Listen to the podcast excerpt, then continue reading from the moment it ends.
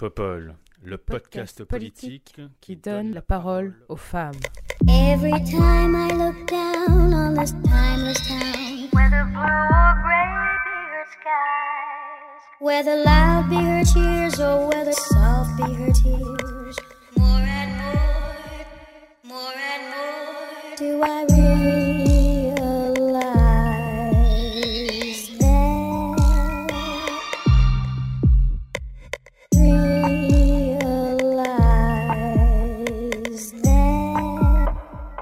Bonjour, bonjour, bienvenue sur ce nouvel épisode de Popol. C'est le onzième épisode de la troisième saison de Popol. Waouh, que le temps passe vite.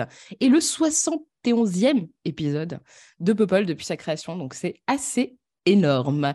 Je suis en très très bonne compagnie, bien entendu. J'ai le plaisir d'accueillir aujourd'hui Juliette Keff. Bonjour Juliette, Salut Léa. comment vas-tu? Eh ben, très bien, euh, malgré un contexte social et politique euh, rock'n'roll, j'ai envie de dire.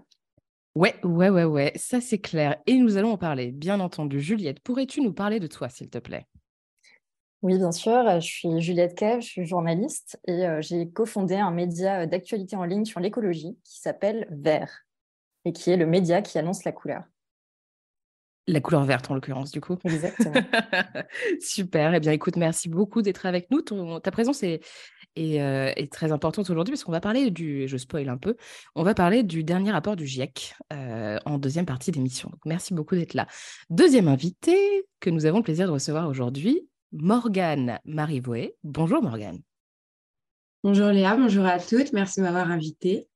Avec grand plaisir. Comment vas-tu? Euh, Comme si, comme ça si, comme ça, comme si une révolution commençait à taper à la porte. On va en parler aussi, effectivement. Est-ce que tu pourrais nous parler de toi, s'il te plaît, Morgane? Ouais, donc ben, moi je m'appelle Morgane, j'ai 23 ans. J'ai été diplômée euh, de la fac de Nanterre en sociologie politique et là je commence euh, ma vie active tranquillement euh, dans le domaine associatif. Euh, je suis quand même très militante, euh, féministe, intersectionnelle, écoféministe. Euh, voilà. Eh bien, super. Merci beaucoup d'être parmi nous aujourd'hui. Et enfin, dernière invitée que nous avons le plaisir de recevoir, Chloé Ridel. Bonjour Chloé. Bonjour Léa. Comment vas-tu? Écoute, ça va très bien. Méga pêche aussi, comme nous toutes. Ça va. Parfait. On a compris. Euh, je crois savoir de quoi vous parlez toutes les trois quand vous dites que c'est un contexte un peu particulier. Chloé, pourrais-tu nous parler de toi, s'il te plaît? Ouais, euh, alors moi je m'appelle Chloé Ridel, j'ai 31 ans. Et depuis assez récemment, depuis deux semaines, euh, je suis porte-parole du Parti socialiste. Mais voilà, avant, pendant des années, j'ai été quelqu'un d'engagé, mais pas directement en politique, euh, plutôt dans le monde associatif et dans le secteur des idées. Et puis, euh, ben, je suis aussi haut fonctionnaire. Je travaille depuis un certain nombre d'années maintenant au ministère de l'économie et des finances. Voilà.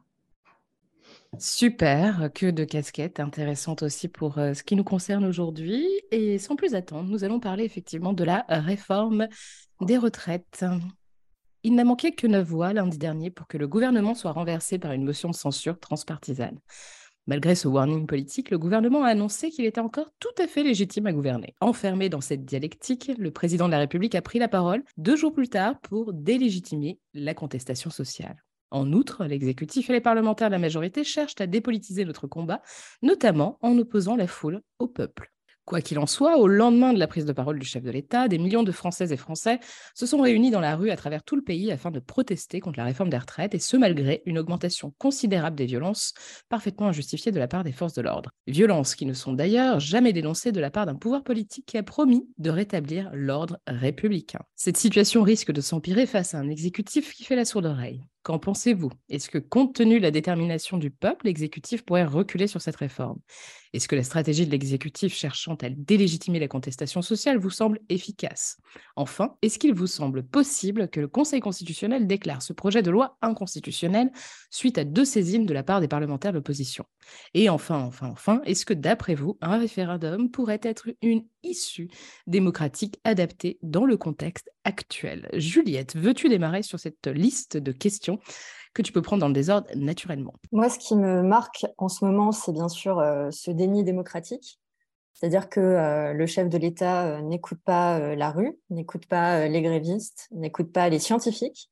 C'est quelque chose sur lequel je vais beaucoup insister aujourd'hui, c'est le lien entre retraite et planète.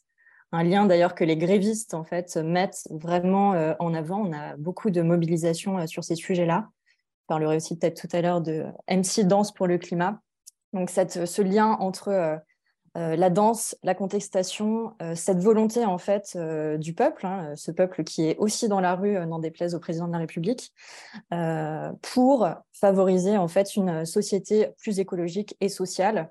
Et je crois aujourd'hui qu'il y a un mouvement de fond qui se crée, qui s'amplifie. Moi, ce que j'ai constaté jeudi, je couvrais la, manifestation pour Vert, ce que j'ai constaté, c'était effectivement cette amplification et cette détermination en fait euh, du peuple à euh, revendiquer eh bien euh, l'abandon de cette réforme des retraites. Alors après sur les issues de sortie de la crise politique et démocratique, je n'en sais rien. Franchement, là, je n'ai pas les compétences pour dire si le référendum pourrait être une bonne issue. En tout cas, ce que je constate, c'est que vraiment ce déni démocratique, il est flagrant et aujourd'hui, il passe plus en fait. Donc c'est vraiment ça ma première impression, c'est un déni démocratique, on euh, bafoue euh, euh, eh bien, tous ceux qui prennent la parole, en fait, qui se positionnent sur ces sujets-là, et on s'enfonce dans une crise où on n'en voit pas vraiment d'issue. En fait, on a l'impression d'avoir un chef de l'État qui aujourd'hui est au sommet de l'État, complètement isolé. la seule personne avec qui apparemment il y a des discussions, ce serait Laurent Berger, donc de la CFDT. mais finalement, eh bien, on n'a pas l'impression que le président prenne vraiment conscience de cette ampleur sociale il dit qu'il veut se projeter dans l'avenir comme si euh, la contestation était déjà terminée, mais en fait, la contestation n'est pas terminée. La contestation, elle est euh, dans la rue, elle est euh, dans toutes les institutions et on la voit absolument partout. Donc, à mon sens, c'est pas prêt de se terminer cette histoire. Oui, sans compter que d'ailleurs, euh, le, chef de l'État, euh, en tout cas selon le discours officiel, hein, euh, avait pris la parole de sorte à apaiser la situation et était vraisemblablement très très surpris que les gens ne soient pas apaisés et que ce soit même pire le lendemain dans la rue. Morgane, qu'est-ce que ça, qu'est-ce que ça t'évoque tout ça? Bah, moi, d'un point de vue quand même militant, en fait, et jeune, parce que je commence ma vie active, etc. Et autour de moi, je suis quand même mes amis sont globalement de mon âge. Et en fait, euh, je me sens, et je pense qu'on est beaucoup à se sentir complètement dépossédés, euh, dépossédés de nos droits et dépossédés de nos voix. C'est-à-dire que j'ai l'impression d'avoir voté et que ça s'est arrêté là. Et qu'en fait, depuis, je n'ai plus le droit à la parole, je n'ai plus le droit de dire ce que je pense, de dire que cette retraite, je n'en veux pas, qu'on est des millions à ne pas en vouloir et on ne nous écoute pas. On ne nous écoute pas et moi, je trouve ça horrible. Mais enfin, pour moi, la jeunesse, c'est d'une importance capitale et j'ai l'impression qu'on nous fait taire. On nous fait taire à coups de matraque, à coups de lacrymo, euh, à coups d'arrestation, 280 euh, personnes arrêtées, 275 euh, libérées, c'est ridicule. C'est ridicule. Pour moi, c'est une mascarade. Et sincèrement, je ne sais pas comment ça va finir et je ne sais pas quand ça va finir. Et effectivement, Juliette, je te rejoins. je pense que c'est pas prêt de s'arrêter. Parce que là, il y a une colère qui monte, qui monte, qui monte, et je ne sais pas comment ça va se terminer. Et c'est euh, vertigineux, en fait. C'est vertigineux parce qu'on est tellement dans la rue à ne pas être entendu. C'est euh, dur. Franchement, c'est dur.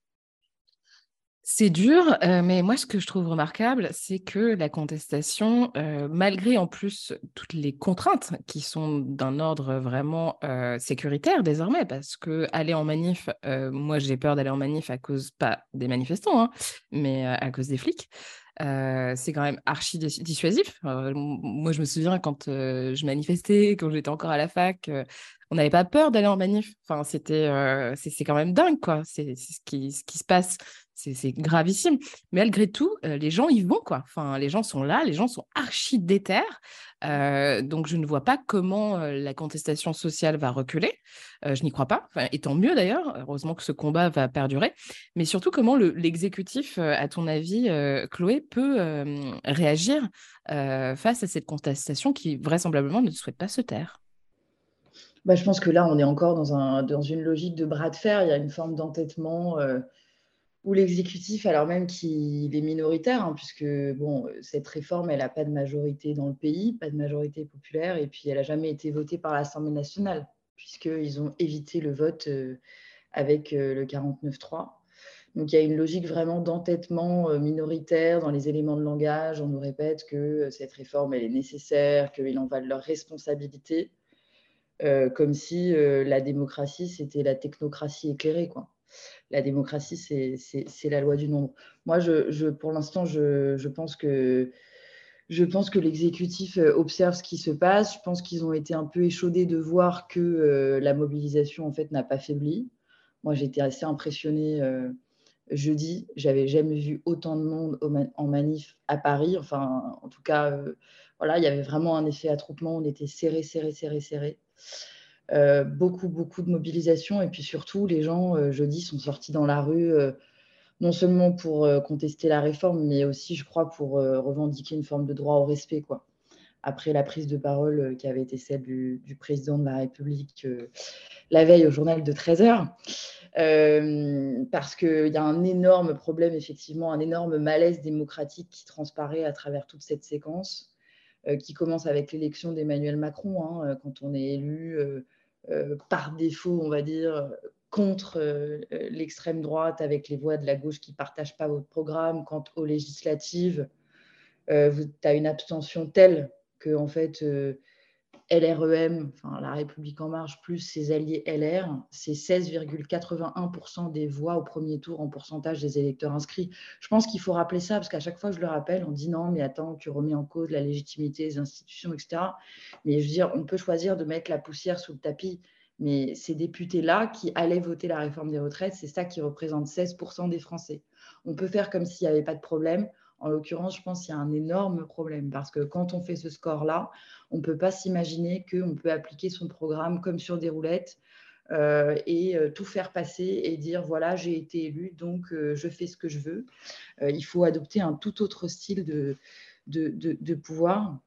Et, la première chose qu'il faut faire d'ailleurs, je pense, c'est réformer les, institutions. Je pense que ce qui est particulier dans cette crise, et on l'a vu euh, au moment du déclenchement du 49-3. Aurore Berger, qui est la présidente euh, du, voilà, du groupe LREM à l'Assemblée nationale, est montée à la tribune avec la Constitution dans la main.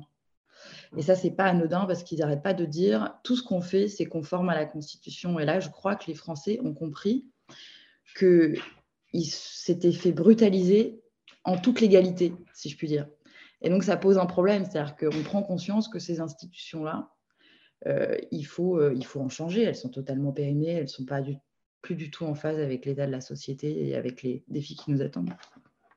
Ouais, ouais, c'est clair. J'en profite pour préciser quand même que le, donc le, conseil, le Conseil constitutionnel a été saisi par deux requêtes, par, deux, de, par deux, deux requêtes différentes, une transpartisane avec les, les, les, groupes parlementaires de gauche et une du Rassemblement national, et qu'on attend effectivement qu'il statue, qu'il a un mois pour statuer et déclarer constitutionnel ou inconstitutionnel la loi dans son ensemble ou certains articles, certaines dispositions. Donc, affaire à suivre.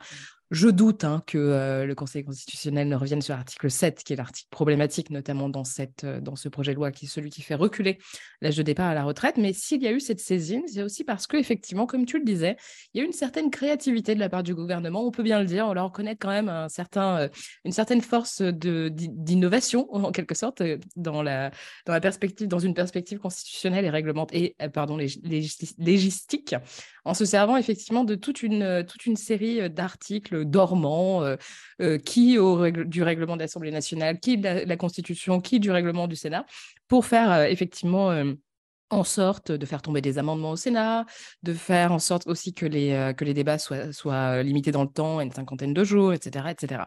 Donc, affaire à suivre. Mais, mais, mais, ce qui est très intéressant dans ce que tu disais, Chloé, c'est la légitimité, en fait, du pouvoir en place aujourd'hui, que ce soit tant du fait, au vu de sa majorité relative, qu'il qui le rend hein, dans une certaine forme d'incapacité à, gouverner de manière euh, euh, parlementaire, en quelque sorte, puisqu'on voit bien que là, il a été obligé, le gouvernement a été obligé de recourir au 49.3 parce qu'il savait très bien que euh, la réforme pouvait ne pas passer s'il ne faisait confiance que, que aux, députés.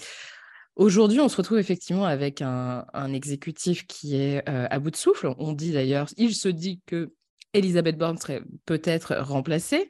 Euh, un Emmanuel Macron qui vraisemblablement euh, ne souhaite pas se remettre en question, mais sans grande surprise.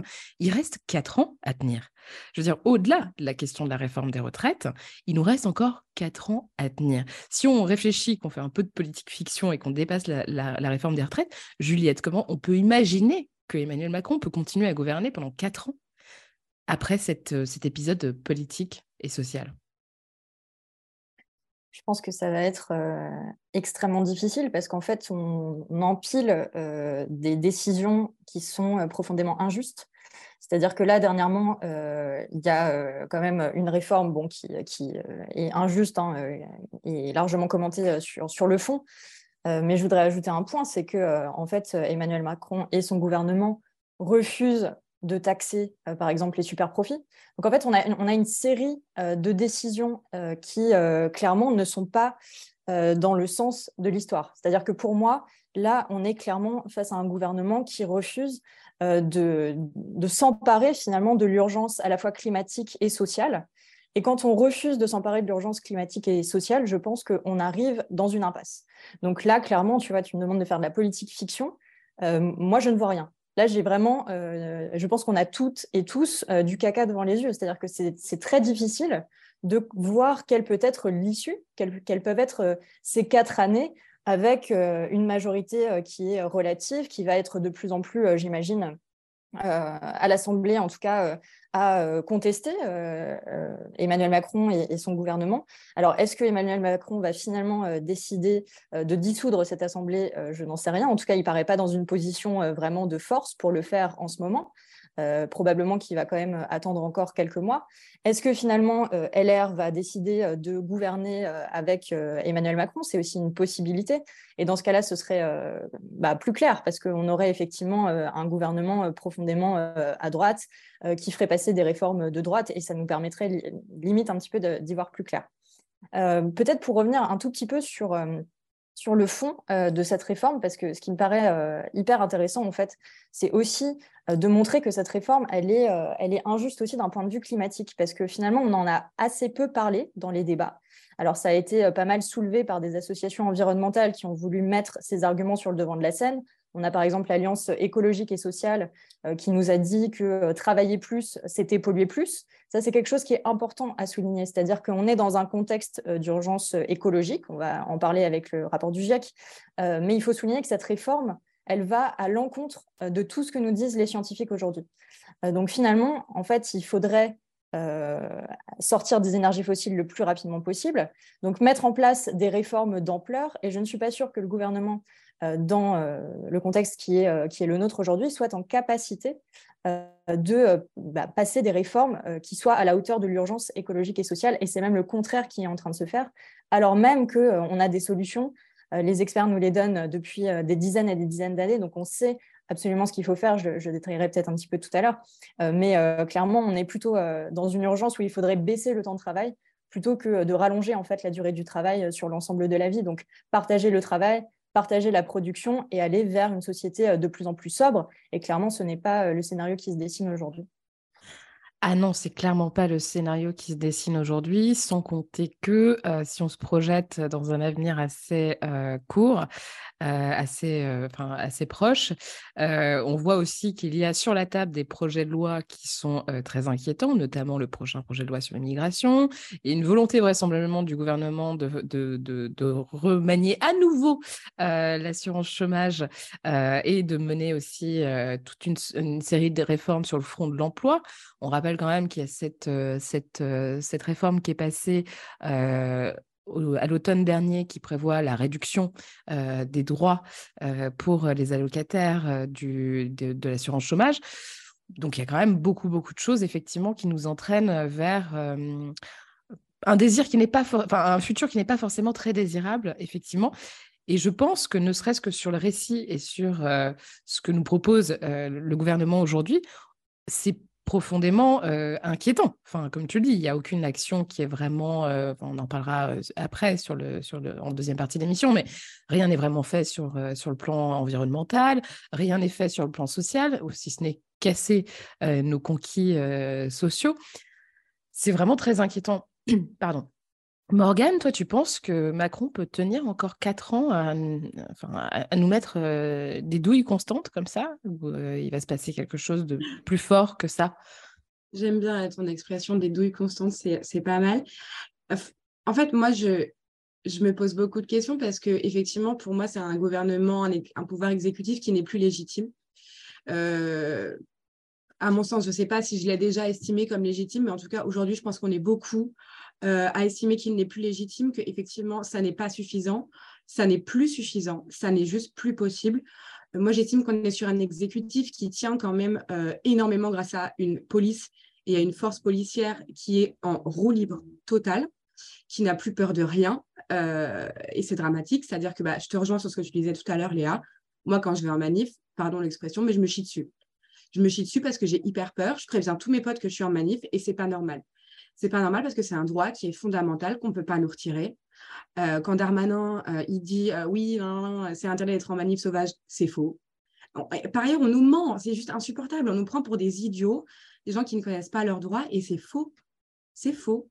Donc moi, je me pose vraiment la question, comment ce gouvernement peut tenir? Et effectivement, dans la politique fiction, ça fait peur, parce que la loi asile-immigration, qui est quand même assez raciste, moi j'ai peur. Franchement, j'ai peur on va jusqu'où? Jusqu'où est-ce qu'on va aller en fait? Jusqu'où est-ce qu'ils vont Vont-ils s'arrêter un jour dans euh, la case du service public, euh, dans euh, la haine, littéralement la haine, nous mettre les uns les unes contre les autres J'ai peur. Franchement, j'ai peur et je me demande jusqu'où ça va aller. Oui, c'est clair qu'il y a vraiment une, une, opération de division de la société. D'ailleurs, c'est ce que faisait déjà Emmanuel Macron pendant la crise des Gilets jaunes, hein, opposer les uns les unes aux autres, de sorte à, vraiment diviser. Là, pour le coup, je pense que c'est le peuple contre le gouvernement. Hein. Moi, c'est comme ça que je le vois, parce que quand on voit le nombre de personnes qui sont dans la rue, le, rejet massif de cette, de cette réforme, il y a quand même quelque chose qui se passe. Je, je, je profite d'avoir Chloé Ridel en tant que vraiment porte-parole du Parti socialiste. Moi, j'ai le sentiment que, euh, tu vois, par exemple, je me suis projetée dans la perspective peut-être d'une dissolution de l'Assemblée nationale avec l'organisation d'élections potentielles à nouveau. J'ai un peu le sentiment qu'il y a un que la gauche est un peu inaudible. Et quand je dis la gauche, c'est vraiment plus l'alliance en fait hein, des gauches. Euh, je trouve qu'ils sont un peu inaudibles sur le terrain des idées euh, et que à ce stade, en tout cas, s'il devait y avoir de nouvelles élections, ce serait un peu mal barré. Euh, est-ce qu'il y a quelque chose qui se prépare? Est-ce que euh, vous, vous, projetez dans une éventuelle possibilité de, pourquoi pas, euh, réorganiser des élections à court terme et de voir gouverner dans quelques semaines, quelques mois? Alors oui, tu as tout à fait raison. Il faut toujours pouvoir être prêt à gouverner. Et là, à l'heure où je te parle, ce n'est pas le cas, effectivement. Euh, Olivier Faure, pour ce qui est du Parti socialiste, a proposé d'ailleurs dans une interview à Libé euh, il y a deux jours que euh, la gauche réfléchisse à un contrat de coalition nouveau dans l'éventualité où il y aurait un retour aux urnes. Mais je crois que ce n'est vraiment pas l'intention d'Emmanuel Macron parce qu'il voit l'état des sondages et il voit qu'effectivement l'ensemble des sondages, en tout cas dans le cas où il y aurait une nouvelle élection législative demain, ce, serait, euh, ce serait la République en marche, euh, ce serait sa coalition qui perdrait le plus de sièges, tandis qu'effectivement la gauche rassemblée et le RN en gagnerait. pourtant, je pense que ce retour aux urnes, il est, il est, nécessaire parce que quand il y a un tel conflit de légitimité comme celui qu'on vit, et bah, il, faut, il, faut, il faut un retour au peuple, que ce soit par le référendum ou que ce soit par la, par la dissolution. Donc, pour ce qui nous concerne, avec la, NUPS, euh, on, a proposé d'organiser un référendum d'initiative populaire. Alors après, on sait que c'est quelque chose sur le long cours, mais on fait avec les moyens dont on, euh, dont on dispose. Mais là, je pense que euh, ce qu'on a de mieux à faire à court terme, c'est de continuer d'épouser, de soutenir le mouvement social, le mouvement populaire, le mouvement spontané. Je pense que c'est un, comment dire, c'est un mouvement où aussi beaucoup de jeunes arrivent et en se politisent à travers cette lutte-là, comme le CPE en son temps avait permis à toute une jeunesse d'arriver en politique. Et il faut protéger cette jeunesse parce qu'aujourd'hui, cette jeunesse, elle se fait maltraiter par, euh, par la police. Euh, Morgane le disait tout à l'heure, ça m'a touché les mots qu'elle a dit, c'est voilà, on a peur, on se fait emprisonner, on se fait maltraiter. on n'a pas envie que la jeunesse retienne ça. Donc euh, nous, les organisations politiques, notre responsabilité, c'est aussi de les protéger de ça, de dénoncer les violences policières qui sont honnêtement hallucinantes. Euh, et récurrente, il y a une sorte de comment dire, de logique de la violence qui s'installe et, et, on se demande si effectivement elle ne conforte pas le gouvernement de quelque manière. Parce que quand on regarde les expressions des ministres et du président de la République hier à Bruxelles, ils, ils reviennent tous systématiquement sur les violences qui émaillent les manifestations sans jamais mentionner les millions de gens qui défilent euh, pacifiquement. Et même Laurent Berger, d'ailleurs, de, la CFDT, l'a souligné, l'a remarqué. Euh, c'est une stratégie qui vise à essayer de diviser le mouvement.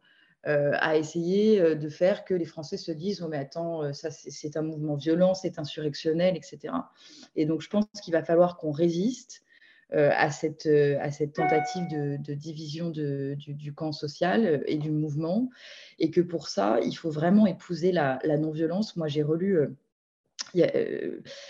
j'ai relu pas mal de choses sur la non-violence dernièrement, parce que je trouve que c'est extrêmement intéressant. Il y a beaucoup de questions qui se posent en ce moment sur est-ce qu'il faut être violent ou est-ce qu'au contraire, il faut assumer d'être non-violent? C'est une vraie question, c'est une question qui est difficile, parce qu'on peut se dire, tiens, on a toujours obtenu des choses par la violence. Euh, surtout euh, dans ce pays.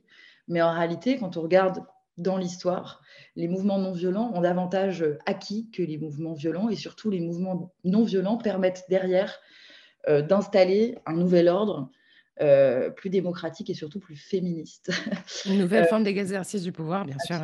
Mm. Donc c'est important et je pense qu'il faut vraiment résister sur ce point de la non-violence, qu'il faut organiser des blocages. Pour organiser des blocages, il n'y a pas besoin d'être violent.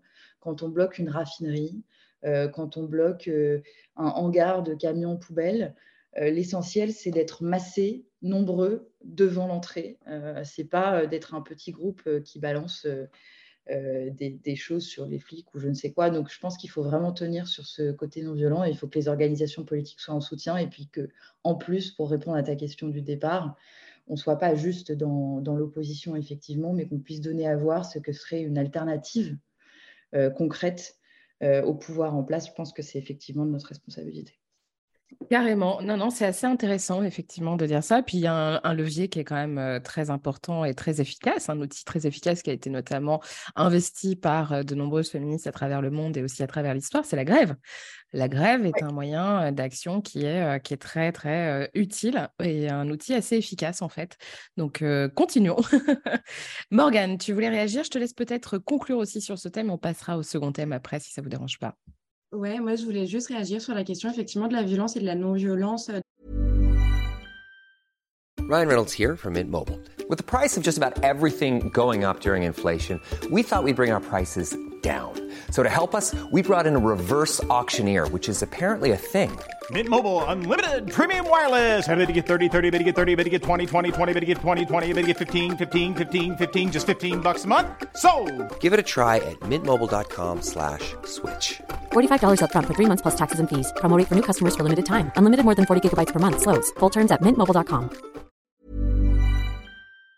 Dans les mouvements sociaux par rapport à ce que tu disais Chloé, euh, effectivement, je pense que la non-violence, oui, ça permet d'établir quelque chose sur le long terme, quelque chose qui tient et qui est viable.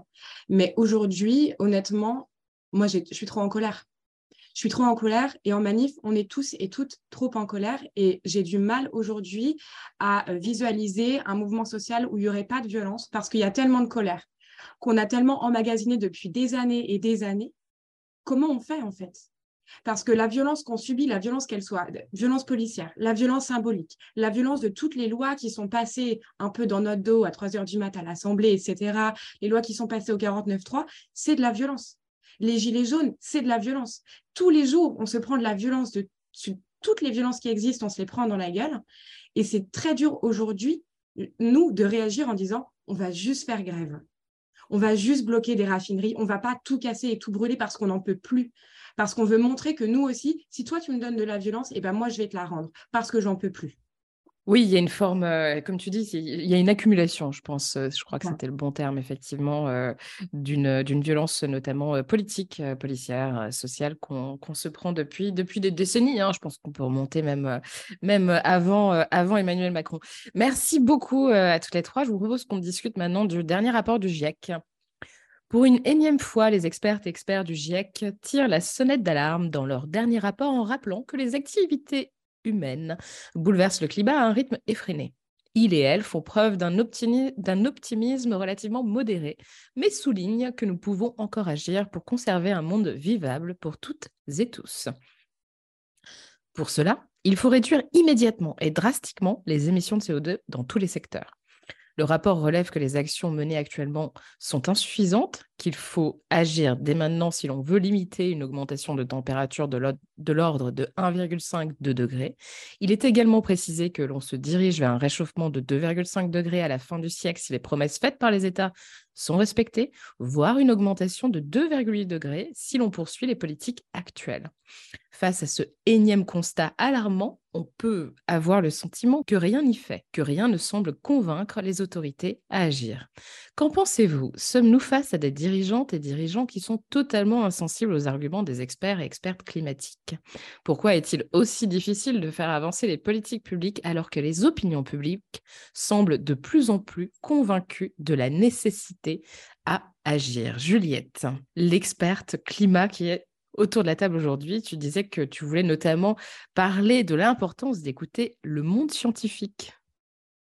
Oui, tout à fait. Euh, déjà, il faut souligner que ce rapport, euh, bah, selon les mots d'Antonio Guterres, en gros, c'est un guide de survie pour l'humanité. C'est-à-dire qu'aujourd'hui, il rappelle ce, ce, rapport qui est un consensus scientifique. Donc, je rappelle ce que c'est qu'un consensus scientifique. Ça veut dire que la majorité des scientifiques sont d'accord pour dire qu'aujourd'hui, le réchauffement climatique est d'origine humaine, qu'on euh, est dans un niveau de réchauffement climatique déjà de plus 1,1 degré par rapport à la période euh, pré-industrielle, et que, effectivement, tu l'as rappelé, on se dirige vers un monde globalement autour de 3 degrés de réchauffement, ce qui a des conséquences en fait absolument désastreuses sur, bien sûr, sur les vivants, sur les sociétés humaines et aussi sur les écosystèmes. Donc, c'est-à-dire que en fait, c'est clairement ce qu'il faut comprendre, c'est que c'est les conditions d'habitabilité de la Terre qui aujourd'hui sont mises en danger. Donc effectivement, c'est une sonnette d'alarme. Euh, les scientifiques le disent depuis 30 ans. Le GIEC, euh, voilà, ça existe depuis les années 90. Donc ça fait longtemps en fait que les scientifiques tirent cette sonnette d'alarme. Cette sonnette, elle se précise de rapport en, rapport, c'est-à-dire qu'on sait de plus en plus précisément euh, ce qui nous attend. Et d'ailleurs, ils dressent des trajectoires, des scénarios et ces scénarios, en fait, ils varient. Donc, euh, on, se dirige vers un réchauffement entre plus 1,4 degré dans le scénario le plus optimiste et même jusqu'à euh, plus de 3, plus de 4 degrés, 4,4 dans le scénario le plus pessimiste. Et en fait, ces trajectoires, elles sont fonction euh, eh bien, des actions qu'on prend dès aujourd'hui. Il y a une phrase, je, je l'ai notée, qui m'a vachement interpellée dans ce rapport. Les choix et les actions mis en œuvre au cours de cette décennie auront des répercussions aujourd'hui et pendant des milliers d'années. Donc en fait, le GIEC, ce qui souligne, c'est qu'il y a une fenêtre d'opportunité en ce moment. Mais cette fenêtre, si on ne la saisit pas, en fait, elle se réduit euh, vraiment euh, très rapidement. Et du coup, on va subir des conséquences euh, absolument désastreuses si on n'agit pas dès aujourd'hui.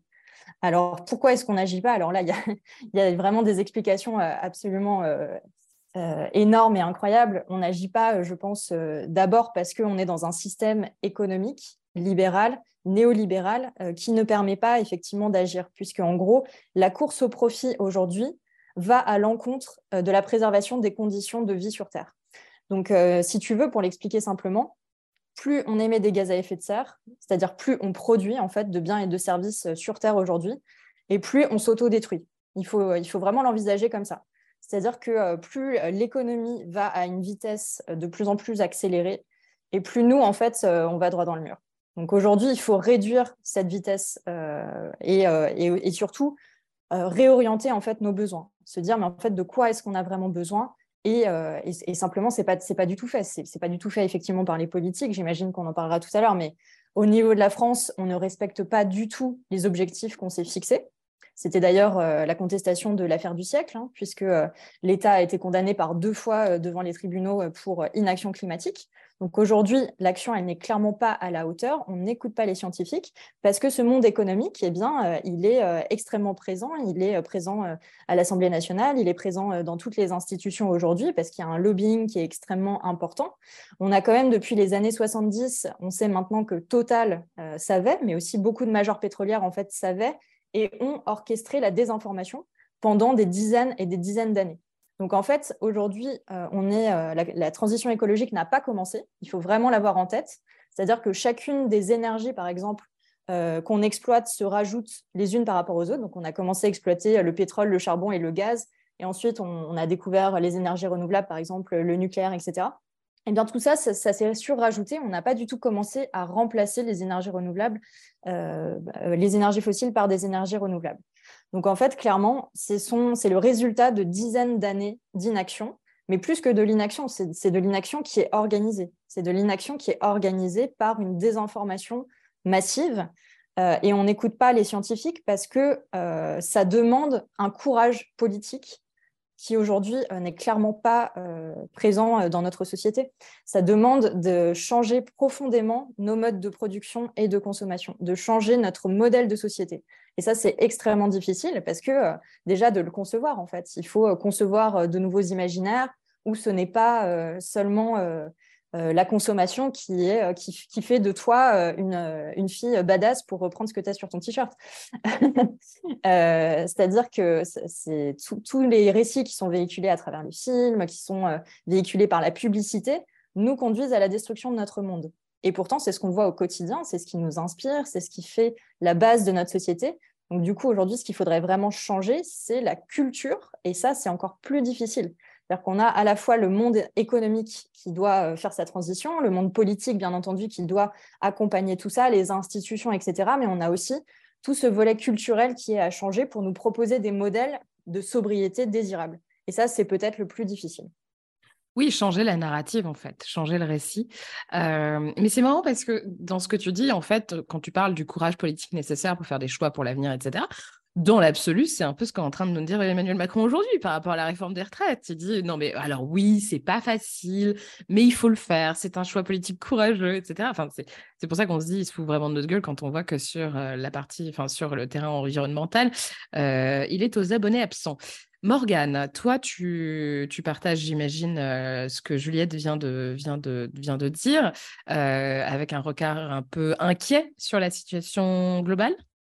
Oui, je partage effectivement ce que Juliette vient de dire totalement. je suis très inquiète aussi. je suis très inquiète, j'ai très peur. Ça m'angoisse beaucoup, ce terme d'éco-anxiété. je ne sais pas si ça existe vraiment ou pas, mais en tout cas, je pense qu'on est beaucoup à être angoissé par le futur, à avoir très peur de ce qui va se passer dans les 30, 40, 50 prochaines années. Quel monde on va laisser? Ça fait peur. Et aussi, je voulais revenir, euh, enfin, te rejoindre, euh, Juliette, sur ce que tu as dit.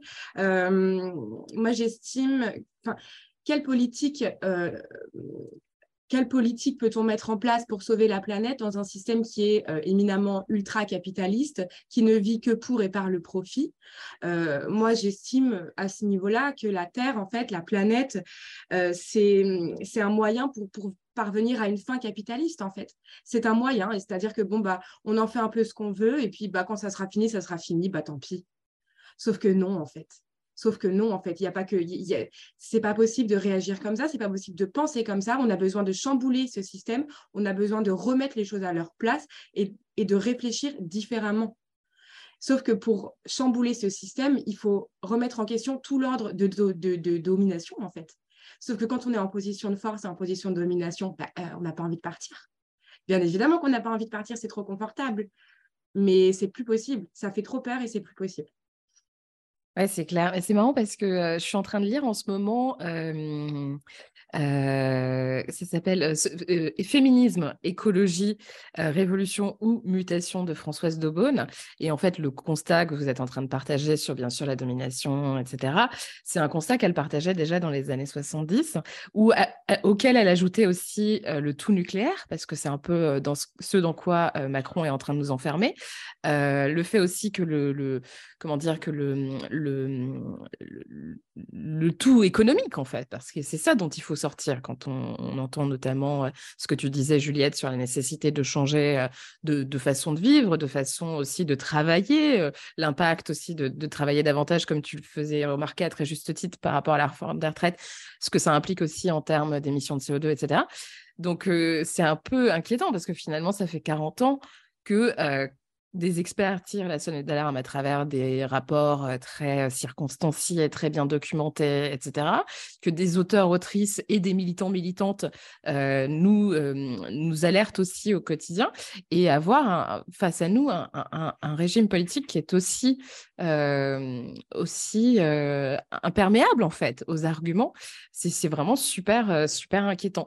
Chloé, toi qui es quand même très au fait des politiques publiques et qui a le nez dedans un peu au quotidien, à travers notamment ton travail. Euh, est-ce que tu penses que typiquement le, travail qui est mené actuellement par le gouvernement avec en la personne de Christophe Béchu euh, est suffisant pour euh, nous, nous, comment dire, nous, nous rassurer sur ce qui est à venir? Alors non, il n'est absolument pas suffisant. Pour autant, il ne faut pas non plus dire que rien n'est fait, mais effectivement, c'est insuffisant et, et notamment le Haut Conseil pour le climat euh, le montre, on n'arrive pas à, remplir nos, objectifs de réduction d'émissions de, gaz à effet de serre. Euh, après, euh, si on regarde au niveau de l'Europe, on est quand même le continent sur la planète qui nous fixons des objectifs les plus ambitieux de réduction de nos émissions de neutralité carbone. On a prévu au niveau européen d'atteindre la neutralité carbone en en 2050. Pour la Chine, c'est plutôt 2060. Et Antonio Guterres, dans le dernier rapport du GIEC, disait qu'il fallait accélérer et qu'il fallait viser 2040 pour la neutralité carbone. Euh, au niveau de l'Europe, il y a la mise en place d'un pacte vert qui va agir sur tout un tas de, de, leviers. Il faut savoir que, par exemple, les émissions de l'Europe, un tiers d'entre elles, des émissions importées du fait de production localisés ailleurs dans le monde, en Chine, en Inde, que sais-je. Et donc l'Europe, en agissant pour réformer son marché, pour euh, installer ce qu'on appelle une taxe carbone aux frontières de son marché, ce type de dispositif, il y a eu aussi, euh, euh, on, a décidé d'interdire l'importation sur le marché européen de tous les produits issus de la déforestation dans le monde aussi récemment. Ça, c'est des leviers concrets que l'Europe peut mettre en place pour, euh, limiter, pour exporter ces normes environnementales à, travers le monde. Et ça, je crois qu'il faut, souligner ce qui est en train d'être mis en place parce que je crois qu'il y a quand même un changement et une bifurcation de ce point de vue-là, même si c'est évidemment pas assez du tout. Moi, pourquoi je dis ça et pourquoi je parle d'Europe? Parce que quand je regarde un peu le contexte dans lequel a été adopté ce rapport du GIEC, tous les résumés euh, sont discutés entre, entre représentants euh, euh, des États, d'accord? Parce qu'on veut que ce résumé, ben, il soit à, peu près endossé par tout le monde, même si après, on ne se fait pas d'illusions sur, sur la mise en œuvre par les différents gouvernements. Mais j'ai un peu regardé le contexte et il transparaît que même si ce, rapport a été adopté, il a été discuté très très longuement et que plusieurs délégations ont quitté la salle. Et vous avez notamment toujours les mêmes.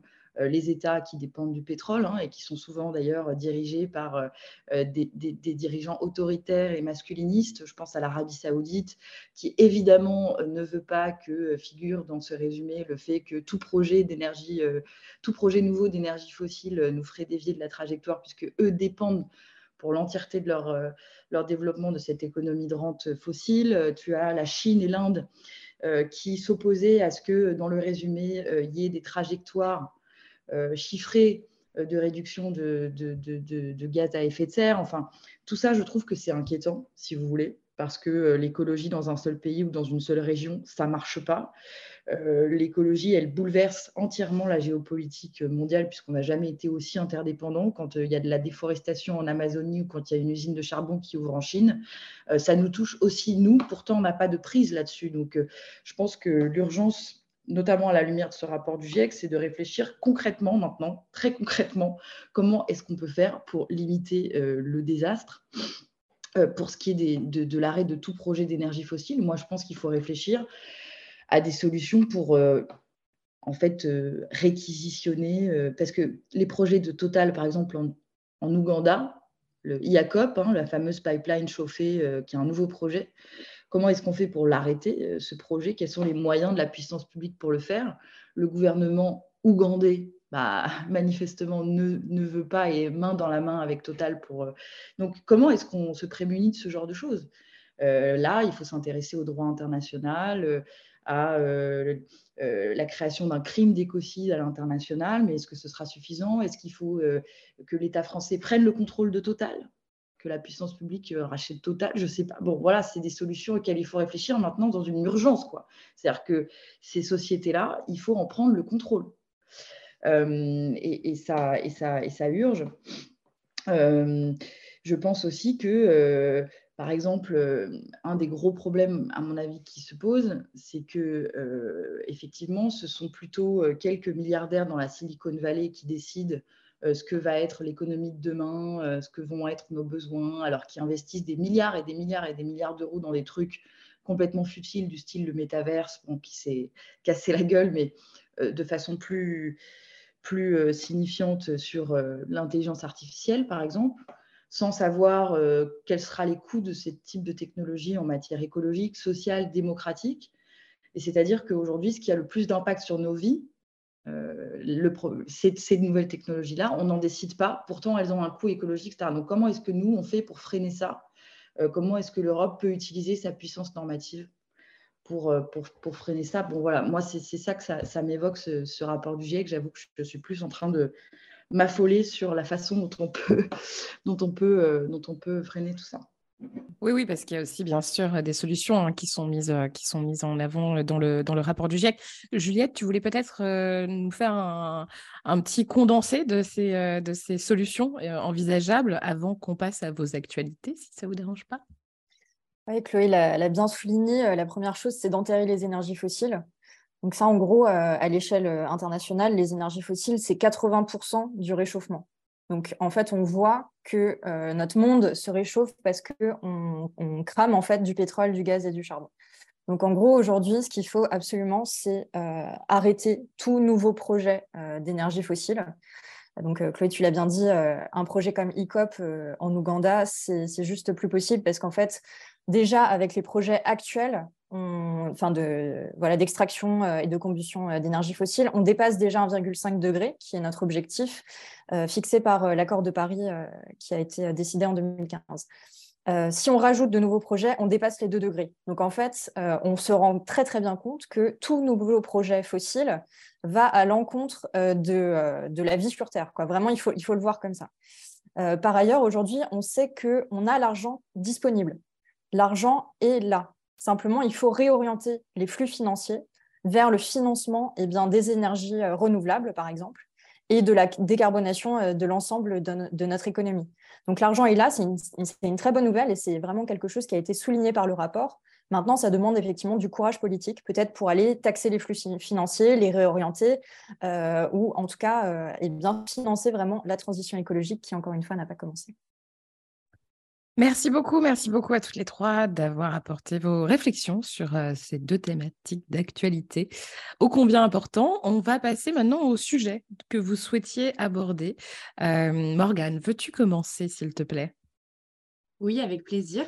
Euh, moi, le sujet que je vais aborder, en fait, je ne m'étais pas rendu compte, mais il est carrément euh, dans le thème euh, des sujets qu'on a abordés aujourd'hui. Je voudrais présenter un bouquin, un très gros bouquin qui fait cette taille, personne ne le voit, mais c'est un joli qu'elle porte, qui s'appelle Reclaim. Donc, c'est une anthologie qui est proposée par la philosophe Emily H. Et c'est une anthologie de textes écoféministes euh, que j'ai euh, commencé à lire euh, récemment et qui est absolument génialissime et qui fait écho surtout à tout ce qu'on est en train de vivre aujourd'hui. Donc franchement, je vous le conseille parce que c'est vraiment à la portée de tout le monde. Et puis là-dedans, il y a des poèmes, des chansons, de la fiction. Il y a vraiment un peu de tout. C'est très beau, c'est très poétique, c'est écrit que par des femmes et ça fait du bien. Génial, et je vois que c'est publié aux éditions Cambourakis excellente maison d'édition qui nous font toujours découvrir des choses fabuleuses. Euh, merci beaucoup, c'est cool. Merci Morgane. Est-ce que tu sais de quand ça date? Tiens, je suis curieuse parce que j'imagine que là, c'est la traduction qui a été diffusée. Ouais, c'est ça. C'est sorti 2016. Ok, génial. Eh ben, merci beaucoup. Juliette, de quoi souhaitais-tu nous parler? Moi, je souhaitais rebondir sur la vidéo de MC Danse pour le climat, qui a beaucoup fait parler d'elle cette semaine et qui est tout à fait dans notre thème, puisqu'elle lie à la fois les retraites et le climat. On voit en gros dans cette vidéo une jeune fille qui danse, c'est pendant une mobilisation contre la réforme des retraites, et elle danse en mode technogréviste, hein, c'est l'intitulé qu'elle a choisi pour se définir elle-même, avec des lunettes de soleil et sur une musique très techno qui dit pas de retraités sur une planète brûlée, retraite, climat, même combat. et bien cette vidéo, elle a fait voilà, des, des, millions de vues, je crois qu'on est à plus de 4, des millions aussi de commentaires haineux, et moi c'est ça qui m'a profondément choquée. Euh, c'est-à-dire que euh, le fait qu'une euh, jeune femme dans l'espace public danse pendant cette mobilisation, eh bien, ça a fait énormément réagir, comme si c'était une faute, en fait, parce qu'il y a eu des commentaires, y compris de son propre camp, hein, de, la part de grévistes, qui lui ont reproché de danser, d'être dans la joie, dans le mouvement social. Et ça, c'est quelque chose qui m'a beaucoup choquée. Je lui ai proposé, du coup, d'écrire une tribune d'envers, ce qu'elle a fait. Et euh, elle dit euh, quelque chose qui m'a intéressée. Elle dit Être une jeune femme qui danse au beau milieu de la rue en portant des revendications politiques, c'est franchir coup sur coup plusieurs interdits. C'est prendre l'espace avec son corps déjà, mais c'est aussi mettre en scène ce corps, son corps, en se le réappropriant pour en faire un outil dans la lutte. Ce que j'ai constaté euh, jeudi, c'est que sur le, cortège d'Alternative à Paris, puisque Mathilde Caillard fait partie d'Alternative à Paris, eh bien, il y avait carrément des danseuses professionnelles ce jeudi et donc, ce mouvement, il s'amplifie. On a aussi, on peut penser au Rosie d'attaque qui apporte également de la joie dans la lutte. Et moi, c'est quelque chose euh, qui m'intéresse et ça reboucle un petit peu avec ce que tu disais, Chloé, tout à l'heure. C'est-à-dire que euh, la, désobéissance civile, la manifestation, elle peut aussi être euh, pacifique, mais ça ne veut pas dire qu'elle est, qu'elle est calme. En fait, il y a beaucoup de rage et il y a aussi beaucoup d'amour là-dedans. Et c'est aussi ce qui est capable de créer un nouveau projet de société. Donc, si vous ne l'avez pas vu, je vous conseille eh bien, de regarder ce que fait euh, MC Danse pour le climat, qui, euh, je trouve, est très inspirant. Merci beaucoup. C'est vrai que moi, c'est quelque chose que j'avais beaucoup constaté dans les euh, mouvements, notamment écolo aux États-Unis. et je crois, si je ne dis pas de bêtises, que Burning Man est né d'un projet similaire, de cette volonté de se rejoindre et de et de créer euh, de manière artistique et collective, un, en tout cas, un lieu, euh, un lieu d'échange. Mais euh, après, c'est devenu une catastrophe écologique, si je dis pas de conneries, ou presque, aujourd'hui en tout cas. merci beaucoup, c'était c'était assez intéressant aussi. Chloé, on te laisse prendre la parole et puis conclure sur cet épisode, s'il te plaît. Merci beaucoup, Léa. Juste pour dire que, que je soutiens tout à fait ce qu'a dit Juliette, ce que fait MC Danse pour le climat, et, et, je trouve très inspirant. Et quand on regarde ceux qui critiquent ce qu'elle fait sur les réseaux sociaux, c'est-à-dire qui critiquent le fait qu'elle danse dans la rue pour manifester, qu'elle exprime son désaccord par la danse, c'est souvent des hommes qui disent Mais attends, mais c'est ridicule ce que tu fais, euh, c'est des trucs de bisounours, non mais tu te crois où, etc. Et je pense que ça pose une question intéressante, c'est-à-dire que les femmes amènent dans les mouvements politiques de nouvelles façons de s'opposer, de nouvelles façons de désobéir qui ne sont pas du tout inspirées des codes euh, bah, virilistes hein, de ce qu'ont été jusqu'à présent les manifestations. donc, mais, qui, pour le coup, peut-être sont plus rassembleuses. En tout cas, moi, c'est ce que je, ce que je constate, qui sont plus inclusives. Euh, donc, ça mérite vraiment attention et bravo, Juliette, d'avoir donné cette tribune à, MC parce que je pense que c'est, un, thème plus important qu'il n'y, paraît, ça n'est pas anodin. Bah, moi, non, je voulais vous parler euh, euh, d'un travail que j'ai publié avec euh, d'autres, notamment le président de Démocratie ouverte à la Fondation Jean Jaurès cette semaine. On a fait euh, un travail euh, sur le malaise démocratique et la façon dont on pourrait en sortir. On a fait un, un sondage en fait qui a montré que 80% euh, des Français souhaitent pouvoir participer euh, à un nouveau processus constitutionnel, que 80% d'entre eux aussi pensent qu'il faut réformer les institutions.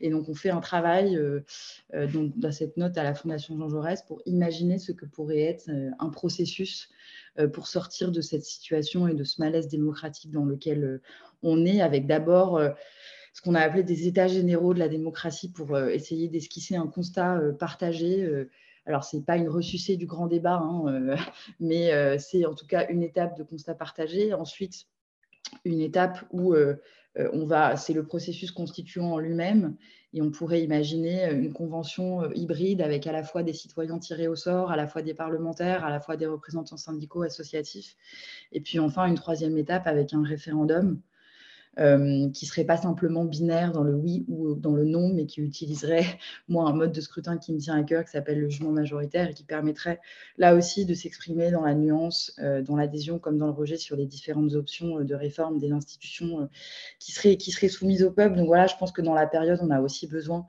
de, pouvoir euh, voilà, réfléchir à des, à des portes de sortie euh, concrètes euh, par le haut de toutes ces situations très inquiétantes. C'est clair, c'est clair. Merci beaucoup. Bah, ça donne des messages quand même d'espoir de terminer sur, euh, sur ces notes-là. Merci beaucoup à toutes les trois d'avoir pris le temps de venir discuter et parler Popol avec moi. C'était un véritable plaisir. Je vous dis à bientôt dans un nouvel épisode de Popol et je vous rappelle que vous pouvez désormais soutenir Popol via la page Helloasso.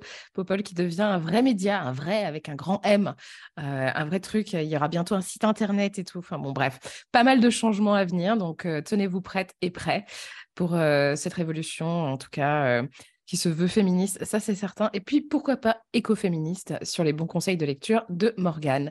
Merci beaucoup, euh, je vous dis à bientôt et je vous souhaite une excellente journée.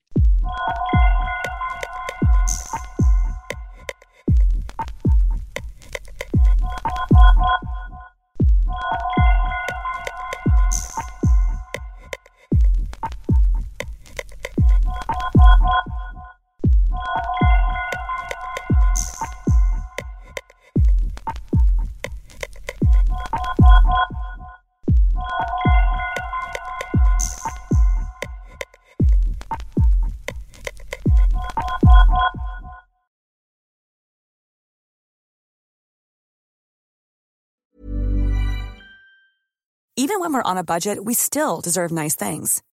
Quince is a place to scoop up stunning high-end goods for 50 to 80% less than similar brands. They have buttery soft cashmere sweaters starting at $50, luxurious Italian leather bags, and so much more. Plus, Quince only works with factories that use safe, ethical, and responsible manufacturing. Get the high-end goods you'll love without the high price tag with Quince. Go to quince.com/style for free shipping and 365-day returns.